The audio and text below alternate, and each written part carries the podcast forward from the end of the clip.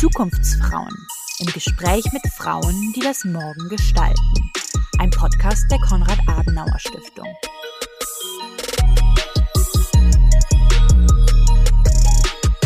Hallo und herzlich willkommen zu einer neuen Folge der Zukunftsfrauen mit mir, Cara Emilia Dürr. Heute geht es um Frauen in der Politik. Ich weiß ja nicht, wie es euch geht, aber wenn ich den Fernseher einschalte und mir anschaue, was politisch so in der Welt passiert oder Gruppenbilder von irgendwelchen politischen Konferenzen sehe, dann sehe ich da überwiegend Männer. Wie ist es also als Frau in der Politik? Ist der Weg dorthin schwer und mit welchen Herausforderungen ist man so konfrontiert? Und wie ist überhaupt die Wahrscheinlichkeit, dass man es am Ende schaffen kann? Heute spreche ich mit Annette Wiedmann-Mautz. Sie ist Bundestagsabgeordnete und Bundesvorsitzende der Frauenunion. Sie wird uns ein bisschen was über ihren persönlichen Werdegang erzählen, aber auch, wie sie es empfindet als Frau in der Politik.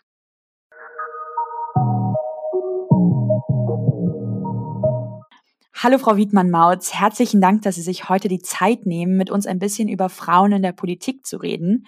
Vielleicht können wir einmal ganz kurz damit anfangen, dass Sie sich vorstellen und uns einmal kurz erzählen, was Sie überhaupt genau machen. Ich bin Annette Wiedmann-Mautz, 57 Jahre alt, komme von der Schwäbischen Alb. Ähm, ich bin Bundestagsabgeordnete. Seit 1998 vertrete ich äh, den Wahlkreis Tübingen, äh, bin seit 2002 dort äh, regelmäßig direkt gewählt. Ähm, ja, ich war lange Zeit in der Gesundheitspolitik tätig, äh, zuletzt als Staatssekretär im Gesundheitsministerium, äh, wurde dann von Angela Merkel ins Bundeskanzleramt geholt, war dort als Staatsministerin verantwortlich für Migration, äh, Integration und Flüchtlinge. Heute bin ich Mitglied im Auswärtigen Ausschuss und im Kulturausschuss, aber vor allen Dingen und durchgängig bin ich engagiert in der Frauenunion der CDU Deutschlands. Erst erst äh, im Landesverband Baden-Württemberg als deren Vorsitzende 20 Jahre lang, äh, jetzt äh, als Bundesvorsitzende der Frauenunion der CDU Deutschlands. Damit ist im Großen und Ganzen auch schon beschrieben, äh, was meine Leidenschaft, meine Schwerpunkte sind in der Politik. Ja, das hört sich nach einer sehr steilen Karriere an. Ähm, wie sind Sie denn dazu gekommen, überhaupt in die Politik zu gehen? Ich bin äh, in einem äh, christlichen Elternhaus aufgewachsen, die Mutter äh, katholisch, der Vater protestantisch. Da war von Anfang an das Eintreten äh, für die Umwelt, äh, für andere Menschen, sozial schwache, einsame Menschen äh, mit auf der Tagesordnung. Ich war Jugendgruppenleiterin bei mir in der katholischen Kirche. Mein Elternhaus war aber auch ein sehr politisch geprägtes Elternhaus. Mein, niemand war dort Mitglied in einer Partei, aber ich stamme aus einem mittelständischen Unternehmen. Ähm, da war immer klar, die politischen Rahmenbedingungen sind auch äh, mit damit verantwortlich, ob das Geschäft gut läuft oder nicht, ob man Schwierigkeiten äh, hat oder nicht. Ähm, und deshalb wurde viel diskutiert geprägt hat mich sehr äh, die Zeit, in der der Ost-West-Konflikt äh, damals äh, in den 80er Jahren wieder richtig präsent äh, war. Äh, und ähm, so bin ich ja auf dem Höhepunkt der Debatten um den NATO-Doppelbeschluss, äh, dem Aufkommen und Erstarken der Grünen äh, zur Politik gekommen. Ich habe gesagt, Frieden äh, und Freiheit sind nicht selbstverständlich. Äh, die muss man jeden Tag verteidigen. Und wenn man Mann sagt, sagt, heißt es, äh, jede und jeder äh, ist äh, gefordert. Damals konnte, konnten junge Frauen noch nicht zur Bundeswehr, aber sie konnten sich politisch engagieren. Und so bin ich damals in die Junge Union eingetreten. Und von da an begann eigentlich auch mein politisches Leben. Was sind denn Hürden, die Sie in Ihrer politischen Laufbahn bewältigen mussten? Also ich muss ganz offen sagen, ich habe vieles gar nicht als eine Hürde äh, wahrgenommen äh, in dem Moment, als Entscheidungen an der Tagesordnung waren oder in dem ich wiederum weitere Schritte gegangen bin. Ich habe es eigentlich vieles als normal äh, betrachtet im politischen Betrieb, der natürlich auch sehr traditionell und männlich geprägt ist. Und erst in dem Maße, wie ich mich stärker auch mit den Strukturen der Partei ähm, beschäftigt habe, auch mit der Frage, warum sind denn zum Beispiel so wenig Frauen äh, damals in der CDU äh, in äh, herausgehobenen äh, Funktionen und in den Parlamenten zu sehen gewesen. Erst da habe ich dann äh, auch für mich erkannt, ja, es gibt schon die eine oder andere Hürde, äh, die man erst realisiert, äh, wenn man vielleicht von der anderen Seite, wenn man sie schon übersprungen hat, erst wirklich äh, als Hürde äh, wahrnimmt. Und da gibt's natürlich äh, schon äh, das eine oder andere. Die Frage, äh, welche Vorstellungen hat ein ein Politikbetrieb, wenn da äh, auch junge Frauen kommen, äh, die mit einer gewissen Selbstverständlichkeit äh, auch äh, nicht nur mitgestalten wollen, äh, sondern äh, ihre Meinung sagen, auch Ansprüche an Gestaltungsmöglichkeiten mitformulieren. Denn da sind schon zu meiner jungen Unionszeit noch Lebenswirklichkeiten aufeinandergeprallt. Denn es war ein männlich geprägter äh, Betrieb. Überhaupt die Themen, äh, die mich besonders interessiert haben, äh, galten damals noch nicht als die wirklich wichtigen. da hat sich enorm viel verändert. Ähm, wenn ich mir vorstelle, in den ersten Jahren im Parlament, ich weiß noch, äh, eine äh, langjährige Freundin, äh, Katharina Reiche, war damals die erste Unionsabgeordnete, die während ihrer aktiven Bundestagszeit schwanger war und Mutter wurde. Also überhaupt, dass junge Mütter Politik machen, war sehr außergewöhnlich. Ähm, da hat sich auch enorm viel verändert. Und heute ist es im Grunde ja auch an der Tagesordnung, dass Frauen in allen politischen Themenfeldern präsent sind. Also ist es nicht mehr so, dass wir nur äh, Frauen- und Familienpolitik machen, äh, sondern es ist unser Anspruch, äh, aber auch unser Selbstbewusstsein in allen politischen Bereichen, unsere Erfahrungen, unsere Kompetenzen, unsere Sichtweisen einzubringen. Ähm, äh, da hat sich schon einiges verändert. Ähm, Sie haben es ja gerade schon angesprochen, dass Sie das Gefühl haben, dass Frauen jetzt auch in viel mehr Bereichen der Politik einbezogen sind und Politik selbst machen. Würden Sie trotzdem sagen, Politik ist immer noch so ein männerdominierter Bereich? Äh, je nach Ebene, äh, ob in der Kommunalpolitik äh, bis ins Europaparlament, liegen die prozentualen Anteile der Repräsentanz von Frauen ja zwischen 15 Prozent und wenn es gut läuft auch mal 30, 35 Prozent. Aber wir sind natürlich nach wie vor weit entfernt von äh, dem Anspruch, gleichberechtigt und paritätisch äh, in äh, unseren Parlamenten ähm, ja unsere Stimme äh, zu erheben, uns einbringen zu können, zu gestalten. Äh, und damit fehlt ähm, je auch nach Politikbereich äh, noch in erheblichem Maße äh, die Sichtweise von Frauen und zwar nicht als Selbstzweck. Frauen sind ja nicht per se äh, die besseren Menschen oder haben die besseren Ideen. Aber ohne ihre Sichtweisen, ohne ihre Ideen fehlt Politik, man kann es im übertragenen Sinne sagen, die bessere Hälfte. Ähm, denn es braucht wirklich den 360-Grad-Blick und äh, da liefern Frauen schon nochmal wesentliche Gesichtspunkte für politische Entscheidungen, ähm, äh, die sonst äh, unter den Tisch fallen. Und auch in der Art und Weise, wie Politik gemacht wird, prägen Frauen ja auch politische Kultur. Mhm. Mm, jetzt mal ganz plump formuliert, würden Sie sagen, ist es denn heute leichter für Frauen in die Politik zu gehen als vielleicht früher noch?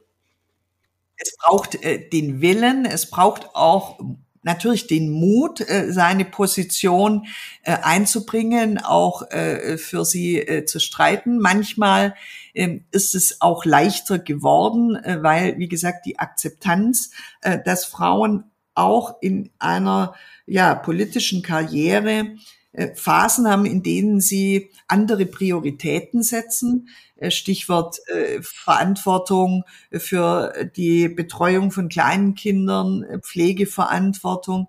Da hat sich enorm viel verändert, aber es sind nach wie vor Hürden. Finde, wir dürfen sie nicht völlig ähm, ja, verniedlichen oder sagen, nur weil wir äh, heute eine andere Akzeptanz für Kinderbetreuung haben, ist damit das Problem äh, schon beseitigt. Wir haben sehr viel mehr Möglichkeiten durch die Digitalisierung.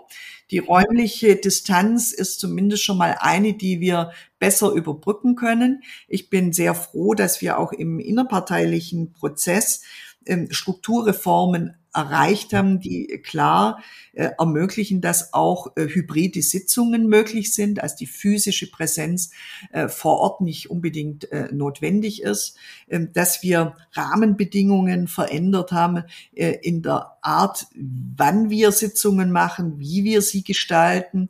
Das äh, trägt schon mal unheimlich dazu bei. Und vor allen Dingen ähm, wissen Frauen heute, dass es ja, lassen Sie mich so formulieren, reservierte Plätze gibt, ähm, dass Sie nicht schon drei Stunden vorher anstehen müssen, äh, um einen Sitzplatz äh, in der Aufführung zu bekommen, sondern dass Sie wissen, da ist ein bestimmter Teil an Plätzen für uns reserviert. Ähm, auch da müssen wir natürlich gucken, dass wir die Ersten sind, äh, die dann Zugriff auf diese Plätze haben. Also der Wettbewerb ist ja nicht ausgeschaltet, aber das gibt schon mehr Sicherheit wo wir zum Thema Veränderungen kommen. Sie engagieren sich ja schon lange in der Frauenunion und die Frauenunion wird dieses Jahr 75 Jahre alt. Also ja, ein Jubiläum. Wieso ist dieses Jubiläum so besonders? Ist das in der Familie, wenn jemand 75 wird? Äh, das ist ein äh, absolut reifes Alter. Da braucht man sich nichts mehr beweisen. Da schaut man äh, natürlich mit Stolz auf das Erreichte zurück, reflektiert es auch nochmal, wohin hat uns das gebracht. Ähm, aber vor allen Dingen äh, ist der Blick auch gerichtet auf die Zukunft. Äh, gerade bei diesen 75er Geburtstagen sind ja äh, die Kinder und äh, oftmals schon die Enkelkinder äh, sehr, sehr aktiv, sehr äh, präsent. Äh, und das ist das Schöne. Wir schauen mit Stolz in der Frauenunion zurück auf wirklich wichtige Errungenschaften, die die Frauen in der CDU äh, für unser Land, für seine Entwicklung, für die Menschen äh, durchgesetzt und erreicht haben. Und auf der anderen Seite wissen wir und sehen wir, dass sich unser Land, die Welt in einer Zeitenwende befindet, und zwar nicht nur äh, geostrategisch, äh, sondern äh, gesellschaftlich, wirtschaftlich, in der Frage, wie wir kommunizieren, was Demokratie heute ausmacht und wo wir sie verteidigen müssen und wie wichtig es ist, dass die Stimme der Frauen ähm, gesehen wird, dass wir den Scheinwerfer auf die Situation von Frauen weltweit äh, richten. Äh, und dazu braucht es eben den Schulterschluss zwischen den erfahrenen Älteren, denen, die mitten in der Gestaltung sind und denen, die nachkommen und die wir begeistern können für Politik und ihnen zeigen können, schaut mal, ähm, ihr seid nicht allein, ihr steht auf den Schultern Schultern eurer Vorgängerinnen. Die haben auch kämpfen müssen, aber die haben was erreicht äh, und macht es ihnen gleich, äh, dann werden wir noch viel mehr äh, für Frauen weltweit und damit für die Gesellschaft insgesamt äh, zu Wege bringen. Auf die Zukunft wollen wir jetzt gleich auch noch mal genauer zu sprechen kommen, aber erstmal möchte ich noch mal auf die Vergangenheit zurückkommen, äh, die Sie gerade angesprochen haben und auf die Dinge, die man stolz sein kann. Haben Sie da vielleicht irgendwelche konkreten Beispiele oder vielleicht auch irgendwas, was eine Errungenschaft jetzt aus Ihrer Zeit bei der FU war? Also die Frauenunion ist äh, ein, ein ganzes Album äh, an Erfolgen. Und äh, ich fange mal ganz vorne an, weil darauf, äh, finde ich, kann die CDU insgesamt, aber wir als Frauenunion besonders stolz sein. 75 äh, Jahre ist ja länger als äh, die, äh, älter als die NATO, älter als die Bundesrepublik Deutschland, denn unser Gründungsdatum liegt ja im Mai 1948 und damit wird schon klar, die ersten Frauen haben diese Republik maßgeblich mitgestaltet äh, und die Spielregeln dieser Republik. Und Helene Weber, unsere Gründungsvorsitzende, ist ja eine der Mütter des Grundgesetzes, die äh, dafür gekämpft hat, dass Artikel 3 Absatz 2, nämlich die Tatsache, dass Männer und Frauen gleichberechtigt sind äh, und niemand aufgrund zum Beispiel des Geschlechts benachteiligt werden darf, überhaupt in unserem Grundgesetz so verankert wurde. Das war ein harter Kampf. Und wenn man sich die Protokolle ähm, auch äh, der, der ersten Bundestagssitzung äh, nochmal äh, durchschaut und den Redebeitrag von Helene Weber durchliest, das ist einfach grundlegend. Und im Laufe äh, der Geschichte äh, unseres Landes äh, wurde dieser äh, Artikel 3 ja auch erweitert, nämlich um den Auftrag, nämlich ähm, dass der Staat für die Durchsetzung äh, dieser Gleichberechtigung äh, auch eintritt äh, und Regeln dafür schafft, es unterstützt, ähm, geht mit auf ganz äh, ja, kämpferische Frauen, wie unter anderem eine unserer Ehrenvorsitzenden, Rita Süßmuth, äh, mit äh, zurück. Wir haben ähm, wichtige Weichen für die Lebensbedingungen von Frauen gestellt. Die eigenständige soziale Sicherung Alterssicherung, Rente äh, war ja kein war ja keine Selbstverständlichkeit nach dem Zweiten Weltkrieg, sondern musste etabliert werden. Ähm, dass Kindererziehungszeiten in der gesetzlichen Rentenversicherung, die ja eigentlich auf der Erwerbstätigkeit und den dort gezahlten Beiträgen aufsetzt, überhaupt anerkannt wurde, und zwar gleichberechtigt zu einem Durchschnittsverdienst, ist die Errungenschaft äh, der Christlich-Demokratischen Union und der Frauen, die dafür gekämpft haben. Äh, ein Name äh, steht natürlich synonym für zum Beispiel die Mütterrente. Maria Böhmer, unsere zweite Ehrenvorsitzende, hat hier natürlich ganz, ganz große Verdienste, dass wir hier äh, weit gekommen sind. Lassen Sie mich auch in der Entwicklung unserer Gesellschaft ähm, den Bereich Vereinbarkeit von Familie und Beruf ansprechen. Haben sich die Lebensläufe ja stark verändert im Verhältnis äh, zur Nachkriegszeit. Ähm, und dass wir heute einen Rechtsanspruch auf Kinderbetreuung haben, ähm, ist der Union und äh, der damaligen äh, Bundesfamilienministerin Ursula von der Leyen äh, mit äh, zu verdanken. Also ganz große Schritte. Ich selber äh, bin sehr stolz darauf, äh, dass es uns gelungen ist, ebenfalls ein ganz, ganz dickes Brett äh, so zu bohren, dass wir deutliche Verbesserungen haben, nämlich wenn es um die Gewalt äh, gegen Frauen geht. Nein heißt Nein.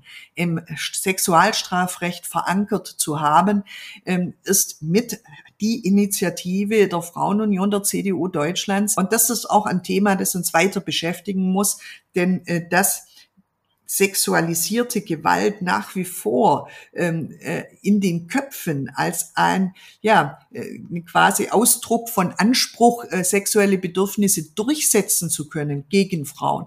Ähm, da äh, hat sich noch nicht so viel verändert, äh, wie wir uns das äh, wünschen und deshalb stehen natürlich auch die Themen, ähm, wie gehen wir mit Prostitution, mit Menschenhandel? Wie gehen wir mit Vergewaltigung als Instrument der Kriegsführung? Wir erleben das gerade in der Ukraine, aber nicht nur dort äh, um. Und wie stärken wir Frauenrechte äh, weltweit? Äh, denn unsere Situation ist sicherlich äh, im Verhältnis zu vielen, vielen Millionen äh, Frauen auf der Welt eine nach wie vor sehr privilegierte. Ja, und äh, ein großer Erfolg äh, der Frauenunion ist natürlich auch, dass wir es geschafft haben, die Strukturen in der CDU äh, über die Jahrzehnte hinweg zu verändern. Das war ein langer Weg über Generationen von Frauen in der Frauenunion ähm, hinweg. Es war ein harter Kampf, äh, denn Macht ist etwas, die ungern geteilt wird. Äh, und äh, deshalb äh, sind gerade die Beschlüsse des letzten Jahres, nämlich der Verankerung einer festen Quotierung ähm, für die Repräsentanz in Parlamenten, auf Listen und in unseren Vorständen ein großer Erfolg. Nicht nur in der Partei, auch in der Wirtschaft ist in meiner Amtszeit gelungen, ähm, dass wir die Repräsentanz von Frauen in Führungspositionen in der Wirtschaft ähm, durchgesetzt haben. Ein wichtiger erster Schritt der im Übrigen erfolgreich ist, äh, der Wirkung zeigt und äh, damit haben wir wiederum gute Voraussetzungen geschaffen für äh, die Zukunft, nämlich aus diesen Chancen auch etwas zu machen. Es reicht nicht nur, den Platz zu haben, sondern da brauchen wir natürlich genau auch die Frauen, die sich einbringen und gestalten. Da ist ja dann jetzt schon wirklich auch ganz viel passiert in den letzten 75 Jahren. Was wünschen Sie sich denn jetzt konkret für die Zukunft der Frau im politischen Kontext? Ich wünsche mir, dass sie sich äh, nicht erklären müssen, dass sie äh, ganz selbstverständlich ähm, sich einbringen, dass sie ihre Positionen formulieren, ich wünsche mir vor allen Dingen, äh, dass sie sich nicht instrumentalisieren lassen, äh, denn äh, auch das erleben wir häufig und die Enttäuschungen äh, auf einem politischen Weg sind dann äh, häufig äh, auch damit verbunden. Ich wünsche mir sehr, dass sich Frauen äh, noch viel stärker vernetzen, dass sie sich als Partnerinnen, als Schwestern begreifen, äh, die wissen, dass im Miteinander für alle äh, deutlich mehr erreichbar ist und äh, dass sie auf eine Kultur stoßen, nämlich äh, in der Gesamtpartei, äh, in der sie viele ja, Unterstützer finden. Ähm, die Bewegung He for She ist eine wunderbare äh, und auch das hat sich sehr verändert. Und über jeden Mann, der sagt, ich sehe darin keine Bedrohung, sondern eine Bereicherung auch meiner Arbeit. Ähm, das äh, wünsche ich mir. Äh, das ist Kultur, die immer mehr ähm, ja, Platz greift aber für die wir auch was tun können und tun müssen. Äh, und wenn wir diese Voraussetzungen schaffen, dann bin ich mir sehr sicher, dass Frauen auch in den politischen Feldern ihre Forderungen äh, besser umsetzen können. Ob das, wie gesagt, äh, im Bereich äh, der Innenpolitik ist, wenn es um mehr Schutz gegen Gewalt ist, ob das in der Außenpolitik ist, wenn es darum geht, auch die spezifische Lebenssituation von Frauen in allen äh, Ländern dieser Welt ähm, äh, in den Blick zu nehmen, wenn es darum geht, beim Klimawandel auch auf die Betroffenheit äh, die besondere Betroffenheit äh, von Frauen äh, äh, zu achten, ob es um die Fragen geht, wie der Lebensalltag bei uns im Land besser gestaltet werden kann, wie die Arbeitsbedingungen sind, gleicher Lohn für gleiche Arbeit ist zwar auf dem Papier richtig, aber wenn wir uns den Gender Pay Gap anschauen, noch lange nicht realisiert und verwirklicht. Ähm, und dafür braucht es auch Rahmenbedingungen vom Steuerrecht äh, bis hin äh, zu, äh, zum Arbeitsrecht. Je partnerschaftlicher die Perspektive, je leichter schaffen wir auch die Reformen, die noch notwendig sind, um zu tatsächlicher Gleichstellung zu kommen. Vielleicht noch zu guter Letzt. Was würden Sie als Frau, die jetzt schon viel Erfahrung in ihrer politischen Karriere gesammelt hat, jungen Frauen, die in die Politik gehen wollen, raten? Einfach tun, nicht warten, bis man gefragt wird, nicht warten, bis die Umstände besser werden. Jeder Tag ist einer, an dem es sich lohnt, äh, anzufangen. Und dann wünsche ich mir und hoffe, dass junge Frauen äh, die Erfahrung machen, nämlich Spaß zu haben. Politik ähm, ist manchmal zwar ein hartes Geschäft, es ist manchmal äh, mit, auch mit Durststrecken verbunden, aber ich wünsche den Frauen, dass sie sich ähm, die Freude am Diskutieren, die Freude auch am Wettbewerb, die Freude am Engagement äh, nicht nehmen lassen. Sie sollen sich von nichts abhalten lassen. Sie sollen äh, nicht warten, bis sie jemand ruft oder ihn, ein anderer ihnen sagt, du, du machst es toll. Das sind doch schöne Schlussworte, würde ich sagen. Vielen lieben Dank für dieses tolle Gespräch, all die Tipps und Einblicke über, ja, Frauen im politischen Kontext. Ich glaube, wir haben alle hier heute viel mitgenommen. Ich bedanke mich auch vor dir.